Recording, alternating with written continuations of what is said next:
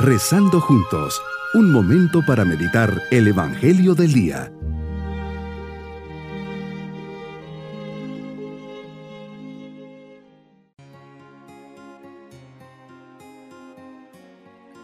Hoy, 22 de diciembre, les saludo preparando nuestro corazón para esta meditación. El verdadero bienestar está en la paz y en la alegría de ser lo que estamos llamados a ser. Tengamos lo que tengamos, poco o mucho. El verdadero bienestar está en caminar a la luz del Señor, como nos invita a hacerlo el profeta Isaías, y no a la luz de la linterna de nuestro egoísmo, de nuestros intereses o de nuestros gustos. Una linterna a la que, tarde o temprano, se le acaban las pilas. El verdadero bienestar apunta hacia arriba, y ve más lejos, porque el verdadero bienestar se encuentra solo en Dios. Meditemos en el Evangelio de San Lucas capítulo 1 versículos 46 al 56. Escuchamos este cántico que te sale del alma María, el Magnificat. Señor, es el cántico de la esperanza, de tu acción amorosa y misteriosa en la vida y corazón de María. Es el cántico del pueblo de Dios que tomado de la mano de María, camina en la historia. Es el cántico de tantos santos y santas, hombres y mujeres, algunos conocidos y otros, la mayoría, desconocidos, pero que tú, Señor, conoces también.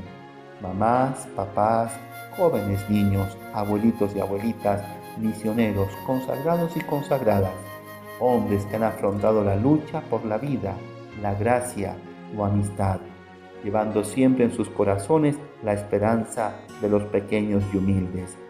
María, bajo la acción de Dios, no te aguanta y expresas lo que llevas en tu corazón. Proclama mi alma la grandeza del Señor.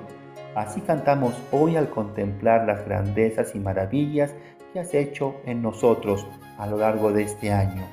¿Cómo no elevar una mirada agradecida hacia ti, Señor? porque mi alma se ha visto tantas veces acompañada, cuidada, protegida y bendecida por ti. Este cántico es especialmente intenso allí donde estás, Señor, donde tu cuerpo sacramentalmente presente acompaña, santifica, guía y consuela a miles de cristianos. Donde estás presente, Señor, para nosotros los cristianos, ahí está la esperanza. Si no tengo esperanza, no soy y no me puedo llamar cristiano. Por eso no puedo permitir que nada ni nadie me robe la esperanza, y menos si tú has hecho grandes cosas en mí. María, Madre de la Iglesia, tú estás allí, cercana a nuestra comunidad, a cada uno de nosotros. Caminas y sufres y cantas con todos nosotros el Magnificat de la esperanza.